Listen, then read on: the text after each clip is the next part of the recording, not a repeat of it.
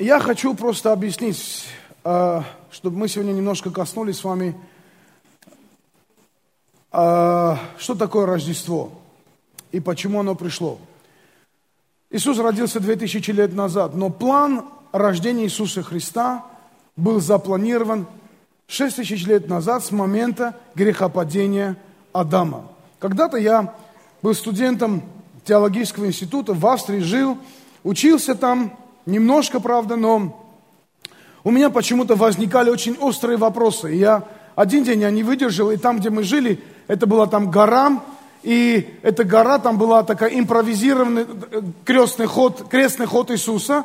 Там, э, когда идешь по этой горе, там стоял памятник, вот здесь якобы Иисус упал, вот здесь Иисус э, там, вот это, вот здесь его, и в самом конце был такой, такой памятник, там был крест, типа здесь его распяли. И я пошел вот по этой горе и рассуждал, говорил, Бог, вообще это нормально? Это нормально было все это придумывать вообще? Но если ты знал, что Адам упадет в этот блуд, в этот грех, съест вот этот запрещенный плод, нормально было вообще устраивать эти войны, эти все убийства детей, все вот все, что происходило здесь. Я, понимаете, не то, что я бунтовал против Бога, я просто хотел понять, ну, допустим, ну, ты, ну, допустим, даже ты знал, что потом Иисус придет, все такое, но все равно это же все происходит. Это же ненормально. И, знаете, э, не хочу, чтобы у вас сложилось такое впечатление, как будто я бунтовал против Бога, хотя где-то внутри я просто выражал свое непонимание. И это нормально, когда мы выражаем Богу свое непонимание. Ненормально, когда у тебя есть непонимание, а ты его держишь внутри себя и никогда не раскрываешь. Знаете что? И в этот день я вышел из этой молитвы с пониманием того, что Бог мой добрый. Хотя в начале этой молитвы мне вообще так не, не казалось. Я вышел из этой молитвы и говорил, потому что Бог начал показывать, говорит, я не готовил этого. Это не мой план. Мой план был, заключался в том, чтобы Адам и Ева плодились, размножались, наполняли землю Духом Святым, благодатью, плодами, миром. Мой план был в том, чтобы на земле был мир, чтобы люди видели мое благоволение, благоволение к себе. Мой план был в том, чтобы наполнить эту землю славой. Мой план был именно в этом. Мой план не был в том, чтобы человек меня отверг. И я человека готовил. Поймите, это мы читаем Бытие 1, 2, 3 глава за 5 минут. На самом деле все эти процессы, они происходили в течение нескольких лет, где Бог учил, Он приходил, а Адам знал это. И Адам, почему он спрятался в кустах? Потому что он знал, что Бог придет. И он, у него уже были определенные понимания. И Господь, Он готовил, придет твой враг, который тебя обманет, который сделает все, чтобы ты был обманут. Но ты готовься, крепись, чтобы не быть обманутым. И Бог готовил все это время Адама. Но у Адама возникала гордость. Откуда гордость в Эдемском саду, где все было хорошо? Я тебя больше спрошу. Скажу, откуда гордость у Люцифера, который стал потом дьяволом? Если все хорошо было на небесах, откуда тогда у Люцифера вот эта гордость появилась? Это мой вопрос, когда я задал Симоняну. Он говорит, слушай, ты меня загрузил аж на 15 лет. Я, я просто думаю, откуда? Если все было хорошо, если все было в шоколаде на небесах, а откуда взялось вот это вот все, вот, вот, вот, это, вот это вот горький корень? И знаете, вот в этом очень сильно проявляется суть Бога. Суть Бога заключается в том, чтобы объяснить нам и показать нам, что Он, хотя может и не согласен с нашим выбором, но Он уважает наш выбор, даже если наш выбор против Него.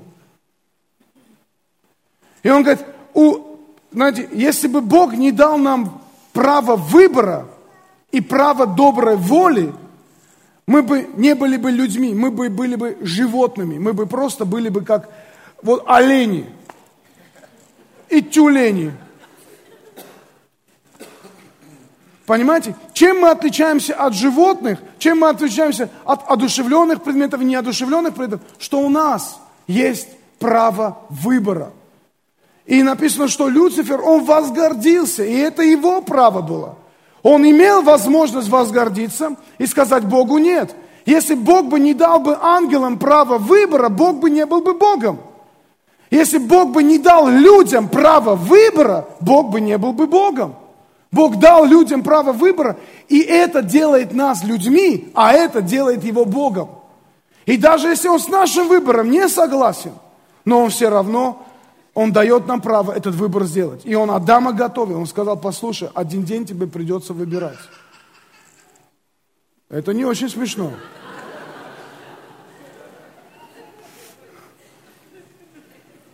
Я надеюсь, что ты над папой своим так смеешься, а не надо мною. И один день он, он, он готовил его к этому выбору, он делал все, чтобы Адам выбрал. Но проблема была в том, что Адам один момент, он просто посчитал, он смотрите, что он пришел, подумал, а за что зацепил его дьявол? Он говорит, если, а правда ли Бог сказал тебе, не ешь плодов из всех этих деревьев, которые есть в, в раю? В раю куча деревьев есть. Он говорит, правда, что ты не должен был, видишь, они такие светящиеся, красивые все. Вот. Говорит, правда, что ты не должен был? Говорит, нет, нет, говорит, деревьев ты можем есть. Но вот там есть одно дерево, вот с этого дерева мы есть не можем. Почему? Потому что здесь, здесь познание добра и зла. А, говорит, да нет, Бог просто знает, что если ты съешь это, вот плоды из этого дерева, ты станешь такой же, как Бог. И вдруг Адам клюет на такую штуку. О, я стану такой, как Бог? Ух ты! Я стану такой, как Бог. Смотрите, что зацепило Адама. Желание быть как Бог. У меня есть один родственник. Один раз, когда в нашей жизни произошло, он очень богатый родственник, когда в нашей жизни произошло одно чудо, я сказал, слава Богу, это Бог был. И он повернулся и сказал, нет, это я Бог. Я ничего не сказал ему. Через несколько лет он пришел ко мне и говорит, помолись за меня. Я, говорит, больной, помолись за меня. Слушай, если ты Бог, ты не хочешь, чтобы за тебя молились. И не надо такие слова говорить, потому что эти слова аукнутся в твоей жизни. Никогда не берись на себя то, что тебе не принадлежит. Никогда не бери то, что на самом деле принадлежит только Богу. И знаешь, что сделал Адам? Адам, он отреагировал неправильно. Он повелся на обманку сатаны. И с этого момента человечество оказалось... Ладно, подождите еще один момент. Хорошо, он взял он с этого плода поел, он эту, этот плод дал своей жене, но потом даже еще хуже произошло. Когда Бог приходит ему в бытие, если кто-то читал, помнит, он говорит, ты, ты, ты где, говорит, Адам? Он говорит, говорит я, я вот тут за кустами просто спрятался. Что ты за кустами делаешь? Ну что может Адам делать за кустами? Он говорит, ну я вот, говорит, я, говорит, я, я голый, говорит, не смотри на меня. Откуда ты знаешь? Знаете, когда слава Божья оставила Адама, вдруг он понял, что он голый. Вот слава Божья была той одеждой, которая, она не закрывала ему глаза, она открывала ему глаза. Но открывала глаза на истину, а не просто на добро. Она открывала глаза видеть Бога. Но тут она уже ставила его, он видел себя голый. И Бог говорит, не съел ли ты от плода? Говорит, я не съел, но ты виноват. Ты дал мне жену, которая дала мне этот плод, искусила меня. Ты виноват, Бог. Бог давал ему шанс покаяться. Если в этот момент Адам покаялся бы, он был бы прощен. И в этом тоже характер Бога. Бог человеколюбивый и многомилостливый. Бог хотел простить. Он, он, он, подска, он подталкивал Адама к покаянию, но Адам на это не повелся. Он повелся на обман сатаны. И тогда он был выгнан из Эдемского сада. Но знаете что? Что мог сделать Бог? Ну, я просто фантазирую. Я думаю, если Бог, просто что он мог бы сделать? Ну, ну, например, мог уничтожить всех. Мог уничтожить. Он сказать, да доели вы все меня, ребята, вообще. Ту на вас. И мы утонули все.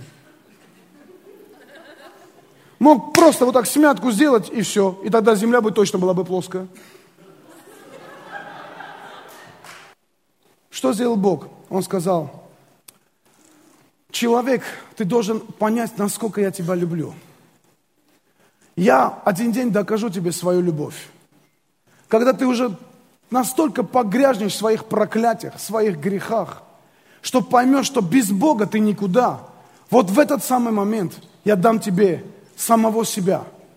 Я приду и возьму все твои грехи и проклятия на себя. Я сам буду проклятием, я сам буду проклят, чтобы ты был благословлен. Я умру, чтобы ты жил.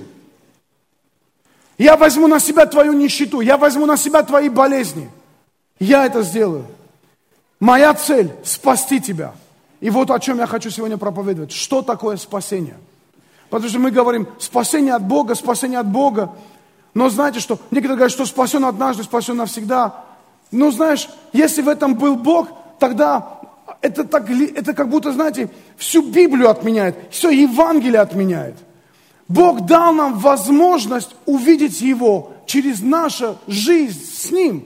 Он дал нам возможность через каждый день вот хождения с Ним увидеть Его, Его почерк, понимать Его, понимать Его мысли, Его слова. И вот об этом я хочу с вами сегодня поделиться. Что такое спасение? Ну и вы знаете потом, проходит порядка четырех тысяч лет, и рождается этот младенец, Рождество которого мы все сегодня справляем. Мы говорим, о, Иисус рожден, для кого-то это повод попить, выпить, для кого-то какой-то шопинг сделать. Для меня это возможность еще раз напомнить о том, что ты спасен, и ты должен что-то со своим спасением сделать. Давайте вместе со мной посмотрим, откроем местописание и посмотрим Иса, Исаия 9 глава 6 стих. «Ибо младенец родился нам, сын дан нам, владычество на раменах, то есть на, э, на плечах его, и нарекут ему имя чудный советник, Бог крепкий, Отец вечности и князь мира». Когда это пророчество было сделано, это было за 600 лет до Рождества Христова, пророком Исаией. Пророк Исаия пришел и сказал – он говорил так, как будто он уже видел рождение Христа. Он пророчествовал так, как будто это уже было. И он говорил, нам родится младенец, придет Спаситель, и он сперва будет младенцем. Вот давайте кое-что сейчас объясню, что такое спасение. Знаете, когда каждый из нас приходит и говорит, Бог, спаси меня. Вот для спасения ничего не надо. Вы помните, и давайте можем открыть вместе со мной Евангелие, э, послание апостола Павла, давайте откроем вместе со мной послание апостола Павла римлянам, 9 глава, 10 стих. Мы каждый раз читаем его, когда люди выходят сюда к этой сцене, выходят к алтарю для того, чтобы покаяться. И мы читаем 8 стиха. Но что говорит Писание? Близко к тебе слово в устах твоих и в сердце твоем, то есть слово веры, которое проповедуем. Ибо если устами твоими будешь исповедовать Иисуса Господом и сердцем твоим веровать, что Бог воскресил его из мертвых, то спасешься. Потому что сердцем веруют к праведности, а устами исповедуют к спасению. Во-первых, он открывает очень важный смысл. Говорит, если ты хочешь что-то от Бога получить, приди это и исповедуй. То есть молись, скажи об этом Богу. Это нормально, когда ты что-то хочешь, ты приходишь и говоришь Богу. Говоришь, а где Бог, чтобы ему сказать? Знаешь, что Бог, во-первых, везде. Бог там, где ты Его взываешь. Где бы ты ни был, взывал бы Его, Он тебя услышит. У нас иногда бывают такие ситуации, знаете, в этом году я тонул в этой реке. Поплыл на тот берег, и на обратном пути вдруг сперва одна ласта сломалась. У меня никогда такого не было, чтобы ласта ломалась. Это достаточно крепкая вещь вообще ласта. И вдруг она одна сломалась. Ну, думаю, ладно, я, я чувствую, что-то не то. И вдруг буря началась, и я не могу на спине плыть, потому что эта буря накрывает меня, знаете, и я на спине уже не могу, потому что невозможно дышать. Она просто, это волны просто вот так, они в ноздри, в рот, везде лезут, думаю, Бог! Минут пять проходит, я чувствую, что второй ногой что-то не так. Поднимаю, смотрю, вторая ласта сломалась. Как так может быть вообще? Как так может быть вообще? Я столько лет плавал, у меня ни разу ласты не ломались. И вдруг обе ласты сломались. И знаешь, когда ты плывешь это, я уже устал, я уже не могу успеть плыть на спине, плаваю так уже устал, потому что позвоночник, а плыть далеко. Э, первый раз, когда я плыл, это 2, 2 часа 40 минут было, но потом я уже с годами поставил рекорд, 41 минута туда, 43 минуты обратно. Но когда плаваю, чувствую, что что-то... И у меня уже позвоночник болит, я уже так не могу. Уже несколько раз я просто руки, голову так опускал, чтобы просто в воду уйти просто. И просто расслабиться. И меня вот так затаскивало туда. Знаете, когда... Это хорошо, что я еще в реке был. В море это затаскивает по-настоящему. В море это затаскивает по-настоящему. А, в прошлом году мы были во Владивостоке. И а, нас куда-то катером увезли, какие-то острова, острова, острова, и потом с этих островов вдруг началась буря, и этот капитан этого, этого судна говорит, надо плыть быстренько, надо плыть домой. Э, и говорю, хорошо. И мы все на лодках отправили, и я, а я чувствую, ну, ну сколько, ну метров, ну не знаю, ну 500 максимум. Думаю, да мне это ерунда вообще, плыть 500 метров это ни о чем. И я пошел, поплыл туда и плаваю, и дошел до корабля 50 метров, и я чувствую, что я не могу плыть. Меня просто вот так засасывало море, просто засасывало вот так. Я, я не понимаю, что со мной происходит. Я поэтому понимаю, что такое тонуть в море и что такое тонуть в реке. Но все равно, знаешь, ты плаваешь, ты все равно, ты тонешь, все. И знаете что? В этот момент у меня одна мысль была. Я вспомнил про одну девушку. Одну армяночку. Она сирийская армянка, и когда начались бомбежки в Сирии, их вся семья пыталась убежать из Сирии. Я вспомнил эту армяночку, знаете что? Когда они плыли на корабле, вдруг началась бомбежка, они плыли там в Турцию, пытались убежать, вдруг произошла бомбежка, и знаете что? А этот корабль, которым они плыли, просто весь забомбили вообще. И она одна осталась жива из всех своих родственников. И одна в море, она плыла 4 часа. И она плыла, и она верующая, она говорила, я молилась, Бог спаси меня. И она приплыла, и знаете, все родственники умерли. И я думал, как она вообще от Бога не ушла? Она могла бы обидеться на Бога, сказать, Бог, где ты был? Почему мои родственники умерли? Но знаете, что когда я с ней познакомился, я познакомился, когда она в Ереване на сцене стояла, в хоре пела. Она благодарила Бога, что Бог ей жизнь оставил. Я просто думал, как она 4 часа плыла в море. Я знаю, что такое тонуть в море. И тут я тону в реке. Знаешь, когда ты тонешь, неважно уже, в море ты тонешь или в реке, если ты там утонешь, то никто не скажет, а, это он утонул в реке, ничего подобного, ничего хорошего. А вот в море, да.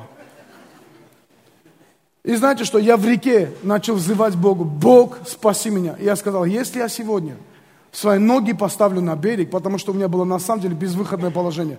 Я был злой на Геворга, на всех, кто на берегу. Говорю, ну, Женя, они вообще такие бездуховные вообще.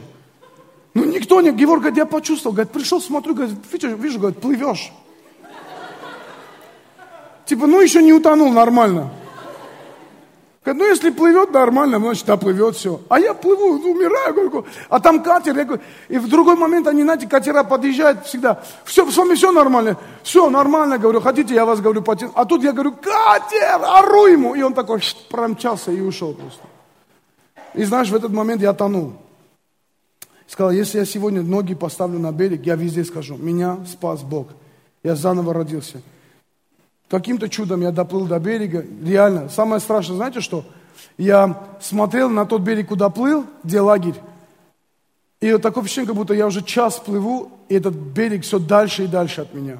И еще вспомнил проповедь одну, где проповедовали и говорили, Симонян проповедовал и говорил, говорит, все знают день своего рождения, но никто, все живут в день своей смерти, но никто не знает день своей смерти. Ты не знаешь, какой день в календаре, день твоей смерти. И вдруг я подумал, Господи, какой сегодня день? Хоть знать, какой день умру вообще. Плыву и хочу понять, какой день я сегодня умру. Хоть вспомнить. И не могу вспомнить. Не могу вспомнить, какой день сегодня. Хочу, напрягаю мозги. Еще у меня было время.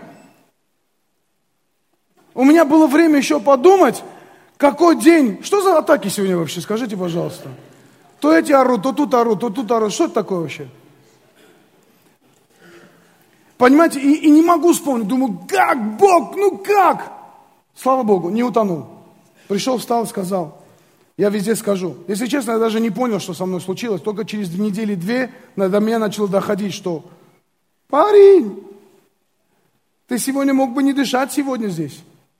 Хочу прославить Бога. Но Бог меня услышал тогда, в тот день в реке. Еще одна ситуация со мной была давно-давно. В Москве решил, э, я помню, церковь еще маленькая была, мы там, я там купил два огромных пакета всяких книг, кассет. Помните, еще кассеты такие были? Каждая кассета вот такая была. И я с этими кассетами приперся, приперся э, в стадион «Динамо», оттуда автобус должен был отъезжать до Домодедово. Автобус ушел. И мне говорят, все, уже больше автобусов не будет. И у меня больше ни денег нету, ничего, ни, вообще ничего нету. И у меня единственное, я думал, сейчас сяду на автобус, приду самолет, билеты, и все, полечу. Я понимаю, сейчас билет потеряю, все. И, и там такая это шумная трасса такая большая, знаете. И я когда до середины доплыл, как вот в этом, знаете, вот в этих бабушки с этими коромыслами. Я приплыл, при, при, при, это, прибежал на центр, и машины вау, вау, с этой и с другой стороны, вау, вот так. Я даже не могу вторую половину перейти, я даже не знаю, что делать. И я стал вот там, прямо там, прямо на середине, на этой двойной полосе, вот так положил эти, стал вот так, Бог! Представляете, в этот момент едет машина, и стоит какой-то парень на двойной полосе, и орет, ба! И что-то орет там.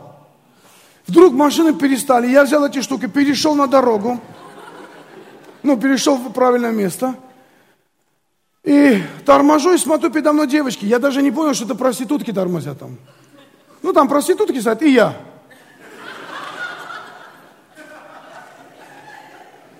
Но почему-то «Жигули» не остановилась у этих проституток, а остановилась именно у меня. Я почему-то не знаю, почему Бог постоянно «Жигули» посылает. Я не знаю этого. Один раз мы с Жанной были на Кавказе, и нас пастор Давид Салати – возил по Кавказу, мы там, знаете, там кавказские города, это был 2002 год, война, Чечня и все.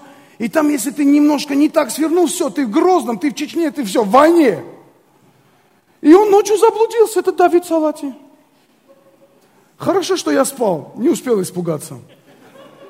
Я сплю впереди, сижу, Давид, Жанна сзади, и говорит, вдруг какая-то семерка, не БМВ, нет, это русская, Жигули семерка, останавливаются, выходят вот такие бардачи, смотрят на этого Давида, говорят, езжай за нами. И он, главное, поехал.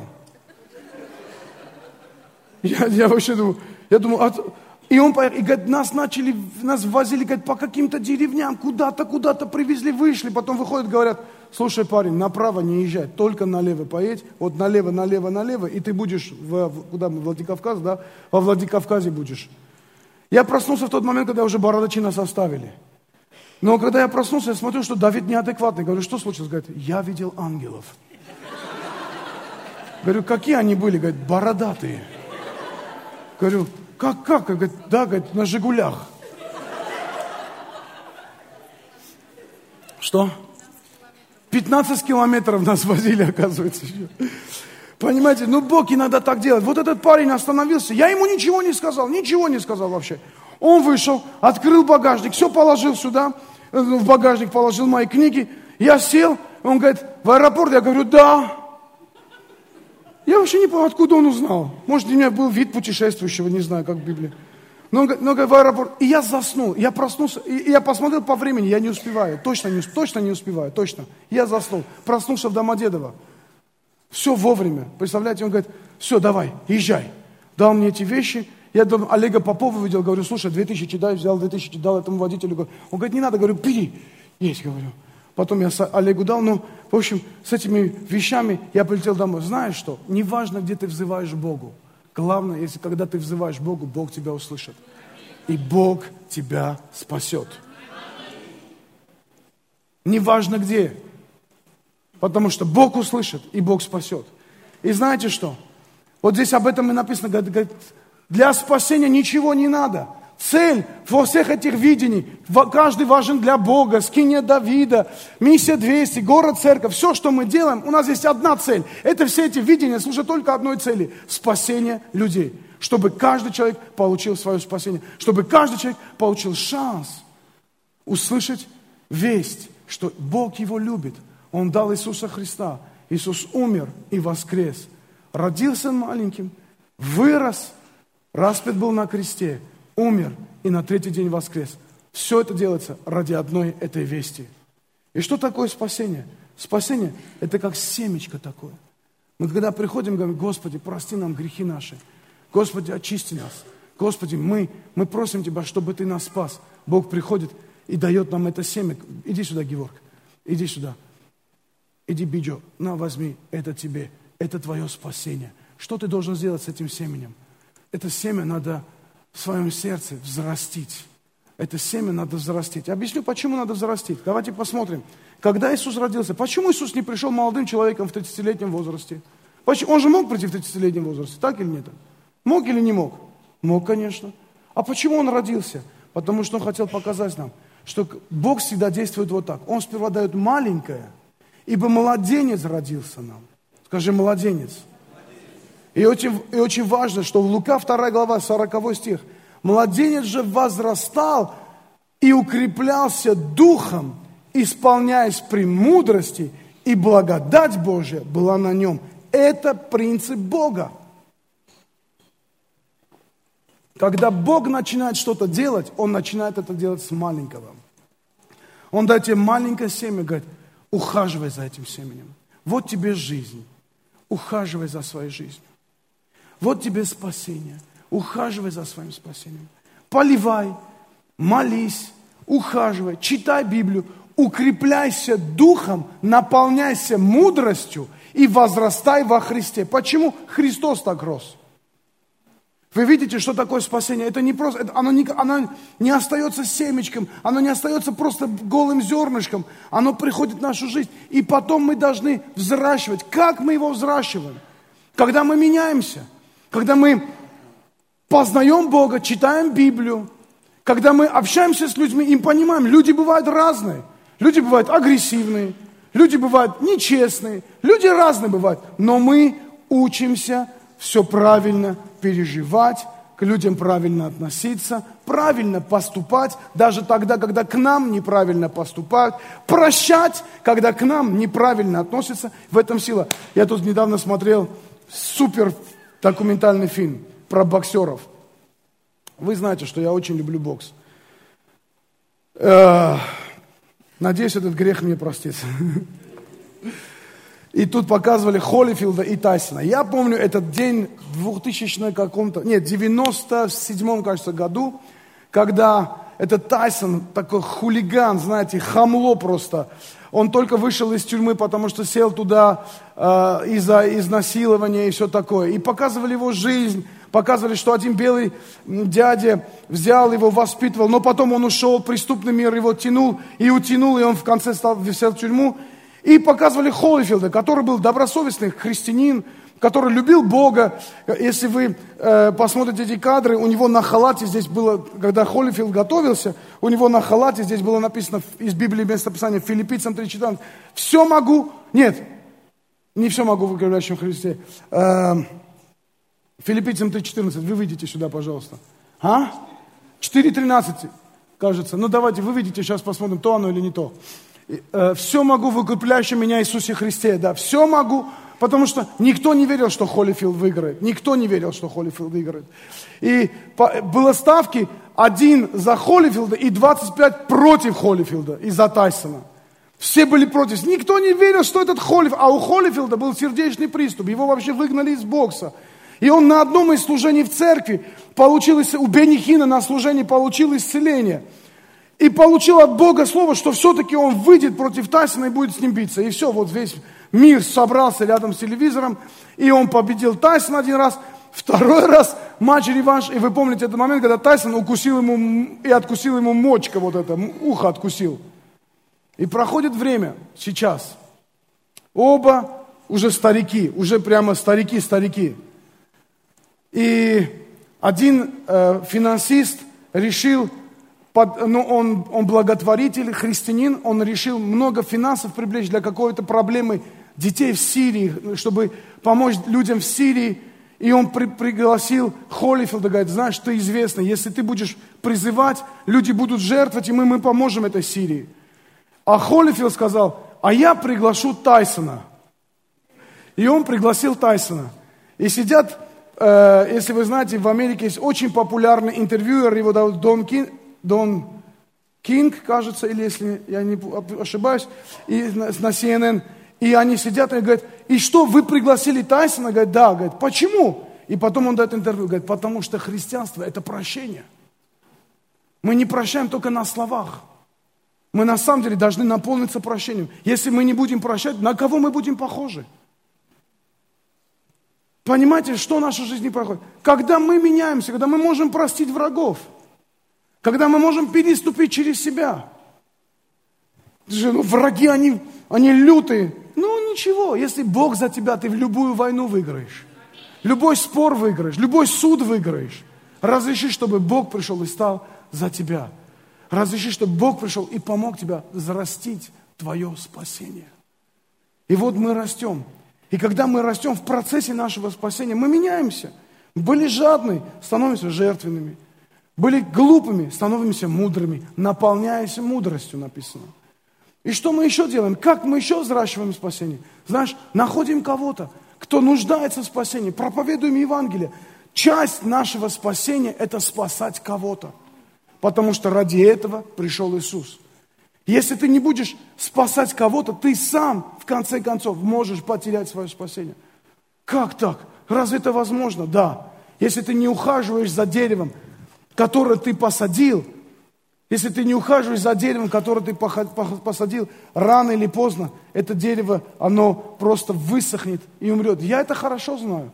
Я был маленьким мальчиком, когда мой дед учил меня сажать деревья. И правда, мы не семена сажали, но вот такие вот они были, вот такие вот эти э, саженцы были. И мы посадили, э, полили. На следующий день я пришел и сказал, это груша была. Я пришел и сказал, говорю, где то где груша?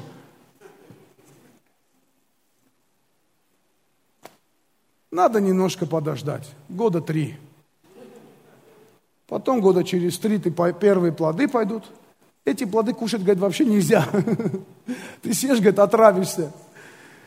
И я ждал. И мы, знаете, что три года ходил, красил это дерево, чтобы там эти букашки не появлялись, понимаете? И я так любил это дерево. Я, я когда вот недавно был там, я опять это, оно уже большое, правда, плодов я не увидел на нем, я не, не в сезон приехал.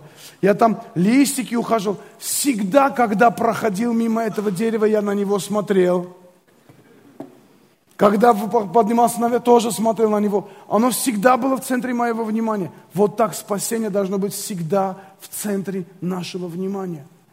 Как мы созидаем свое спасение? Принцип Бога заключается в том, что оно бывает сперва маленьким, но потом растет, растет, растет, растет и растет. Аллилуйя. Давайте посмотрим. 1 Петра, 2 глава, 2-3 стих как новорожденные младенцы, возлюбите чистое словесное молоко, дабы от него возрастали вам, возрасти вам во спасение, ибо вы вкусили, что Господь добрый. Говорит, как младенцы, видите, говорит, как младенцы, новорожденные, возлюбите Слово Божье, чистое словесное молоко, чтобы нам возрасти во спасение, чтобы нам расти в спасении. В спасении надо расти. Когда проповедуешь кому-то, растешь в. Когда читаешь Библию, растешь в. Когда задаешь Богу вопросы, растешь в. Когда какие-то вопросы кому-то задаешь, растешь в. Когда молишься, растешь в. Когда приходишь, у тебя самого, может быть, нету, но ты кому-то помогаешь, жертвуешь, что-то отдаешь, растешь в растешь в. Возрастайте в спасении каждый день. Почему? Потому что деревья один день, знаете, что они принесут? Один день деревья принесут плоды. Один день все-таки. Давайте я вот это дерево в эту сторону, и я вот это вот поставлю. Почему? Потому что лампочки горят. Лампочки будут здесь у нас плодами такими. Хорошо? Вот такие лампочки. Один день плоды придут. Они, может быть, маленькие, но они горят тебе. Это когда мы весной приезжали в свой сад, когда мы приезжали в сад, это в Дирижане было. Я так любил эти... Вы, не, вы не поверите мне. Знаете, какие яблоки были? Взрослые, меня, взрослые знают, что я не вру. Яблоки вот такие были. У нас есть такие штуки, называются пальцы. Это деревянные пальцы такие, они на длинном-длинном шесте были. Мы должны были поднимать и чтобы яблоко не упало, не сломалось, эти пальцы поднимались, яблоко ловили, чуть-чуть так подкручивало, оно тык, в, я, в пальцах оставалось, и потом это вот яблоко опускали, чтобы яблоко не сломалось. Так знаете, пальцы были большие.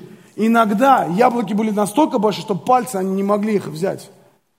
Вот такие яблоки, и мясистые были яблоки, такие говяжьи.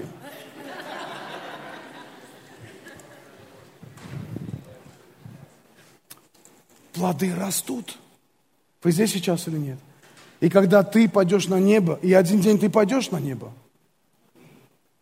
что ты, что ты сразу про плохое? Нет, я про хорошее. Потому что один день ты пойдешь на небо. Я выставил в Фейсбуке у меня сегодня на странице, я, правда, на английском выставил, э, попросил, чтобы перевели, но потрясающее свидетельство. Знаете, ABC канал есть в Америке, ABC канал, и там буквально несколько минут рассказывают про одного доктора, который окончил Гарвард. Он доктор и был всегда атеистом. И один день от рака мозгов он умер. В голове был рак, опухоль, и он умер. И он умер и оказался на небесах. И он рассказывает, как он оказался на небесах. И потом Бог вернул его тело. Ну там, посмотрите, это свидетельство скоро будет на русском языке. Он, он пришел, и он стал христианином. И ABC там мирской канал. И они говорят, мы знали тебя, мы знали, что ты был атеист, что ты был против Бога. Мы читали твои статьи. Как так случилось в твоей жизни? Он говорит, вот так случилось. И показывает момент, когда перед обедом они сидят, он, жена его сын, сидят, взявшись за руки и молятся Господу. Один день, мы не знаем этот день. Мы его проживаем каждый год. И мы его не знаем. Но мы пойдем туда. И знаешь что?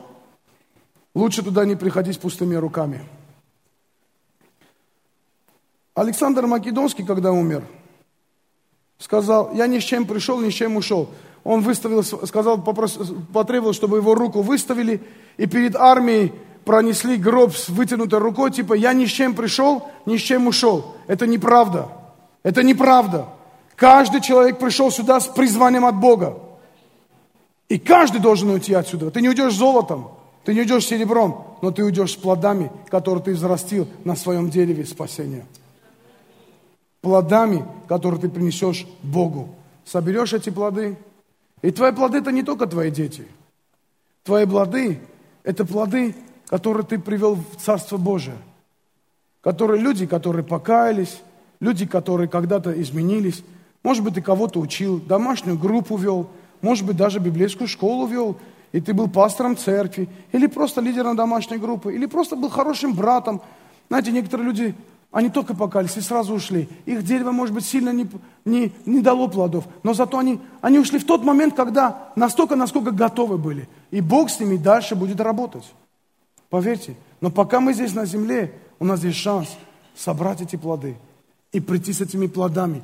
У нашего спасения есть цель собрать плоды для Бога. Вот для чего родился Иисус. Чтобы мы не просто были спасены, чтобы мы наполнили небеса людьми, которые не пойдут в ад и не будут жить в аду.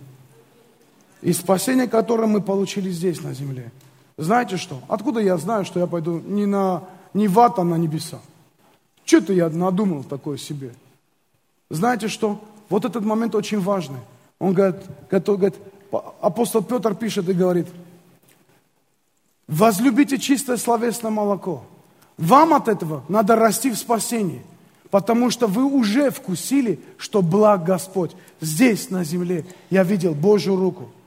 Когда я тот день в Австрии ушел с той молитвы, такой, знаете, бурной, горячей, молитва протеста была. Я ушел оттуда с пониманием, мой Бог самый добрый. Он не посмотрел на то, что Адам сделал. Он не махнул на нас рукою. Он не уничтожил нас, не сплюстил нас и не утопил нас. Что он сделал? Он пришел на землю, чтобы умереть за мои и твои грехи. Вот для чего был рожден Иисус Христос. Прийти специально сюда, прийти на землю, проявляя любовь к людям, но чтобы люди тебя распяли. Это, это что-то особенное. Это что-то особенное. Я знаю одного паренька, который, который э, поехал во Францию. И он проповедовал там во Франции. И один раз он пошел туда проповедовать Он говорит, я, я решил пойти мусульманам проповедовать. И пошел мусульманам проповедовать. И взял с собой коврик, пришел, и когда там говорит, весь район, это в Марселе, говорит, все они постелили там эти коврики, я тоже постелил, они своему Богу молились, а я начал молиться Иисусу Христу. И вдруг один, который рядом стоял, говорит, повернулся, говорит, а ты кому молишься?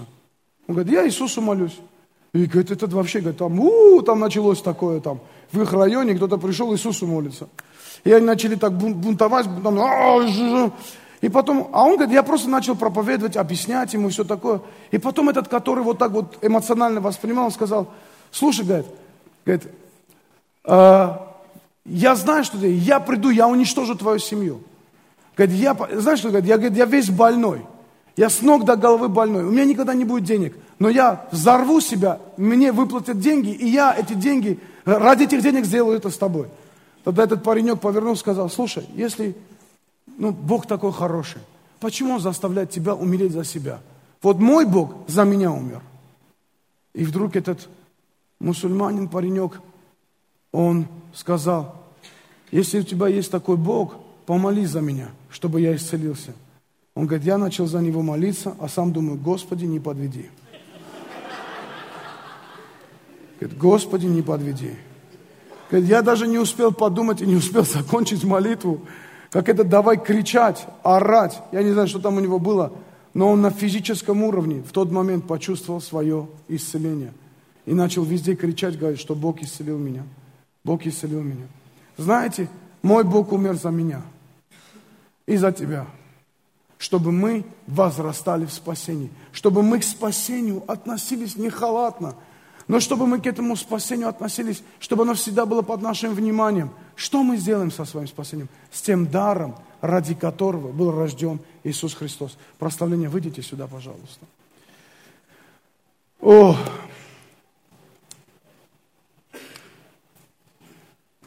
Рождество – это не камин, и это не носки, и это не гномики, и уж тем более не старый Дед Мороз и не яйца M&M's и не Кока-Кола. Рождество – это возможность. Это возможность. Это возможность прожить жизнь так, чтобы получить награду от Бога. Прожить жизнь так, чтобы принести к Богу плоды спасения. Прожить жизнь так, чтобы самому было от себя не противно, что ли. Ну, нормально, что было самому от себя. Аминь. Понимаете, да? И мы все нуждаемся в этом. Мы на самом деле нуждаемся в том, чтобы Господь, Он пришел, Господь вошел в нашу жизнь, каждый день направлял нас, каждый день давал нам мудрость.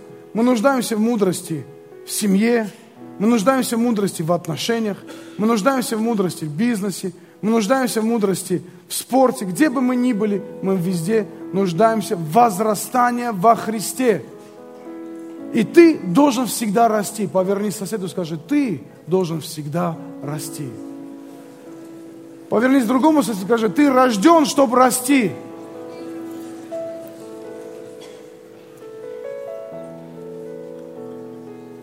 Люди фантазируют, вот если бы я родился стариком и потихоньку-потихоньку стал младенцем. Но, может быть, какой-нибудь гений найдется такой, но самое интересное в том, что на самом деле не так происходит. Мы рождаемся маленькими и потом растем. Мы должны возрастать во Христе. Церковь, каждый из вас, вы должны задать себе вопрос. Что я делаю, чтобы расти в своем спасении? Что я делаю, чтобы расти в своем спасении? И я говорю, что сегодня должно открыться больше домашних групп, должны быть больше лидеров домашних групп. Я не могу это сделать, ты можешь это делать. Для того, чтобы расти, надо взять ответственность. Возьми ответственность и расти. Иди проповедуй на улицах. Иди проповедуй своим знакомым, своим близким. Делай все возможное, чтобы каждый день приносить плоды своего спасения. Плоды своего спасения утверждаются в нашем каждодневном росте во Христе. Давайте встанем на свои ноги. Лука 2,14. Слава Вышних Богу! На земле мир и в человеках благоволение. Я за эти не три рождественских служения столько раз это сказал, что вам точно это должно запомниться. Перед тем, как Иисус пришел, ангелы пришли и возвестили Его программу. Программу, ради чего Он пришел. Он сказал, Он пришел, чтобы восстановить, чтобы на земле был мир, чтобы люди не воевали. Вы здесь сейчас или нет? Война не от Бога, от Бога мир. И когда люди выбирают войну, мы, христиане, должны молиться, чтобы войны не было нигде. Нигде войны не было. Ни в Сирии, ни на Украине, нигде вообще не должно быть войны. Ни в Израиле, нигде. Все народы должны поклониться Господу. Иисус пришел сюда для того, чтобы мы сделали это важное и понимание, что Божья слава должна наполнить нас, наши церкви, наши улицы, нашу проповедь. Божья слава должна наполнить. Он хочет восстановить свою славу на земле через свою церковь. Я недавно учил об этом. Говорил, что церковь – это воля Бога. И церковь – это не купола, не здания. Церковь – это люди. Это люди церковь. Церковь – это люди. И собрание людей вокруг Слова Божьего – это и есть церковь Божья. И когда люди собираются вокруг Слова Божьего, вдруг в этот момент происходит церковь. И вот эта церковь имеет цели, планы, видения. И если ты хочешь быть в воле Бога, ты должен быть в церкви от Бога. И последнее. Бог пришел, чтобы показать свои добрые намерения о тебе. Скажи, Бог имеет добрые намерения для меня. Сегодня, это рождественское, это рождественское служение, это рождественский вечер, я вам хочу сказать, когда вы думаете, что Бог против тебя, не верь. Бог имеет добрые намерения. Этот год будет для многих, для многих. Каждый, кто сегодня откроет свое сердце, скажет, я принимаю это вы увидите, этот год будет особенно благословенным. Помните в прошлом году, когда было рождественское служение? Я почему помню? Потому что на тебя посмотрел. Я говорю, раньше, когда я был ребенком, Новый год всегда какое-то ощущение имел. И ты ощущал Новый год. И я в прошлом году сказал, я потерял ощущение Нового года. Вроде Новый год, а ощущения нету. И вот ты тогда, тогда же тоже головой махал вот так. И я запомнил этот момент. Я забыл это. В этот раз Жанна едем, не знаю, где-то с тренировки или где-то едем.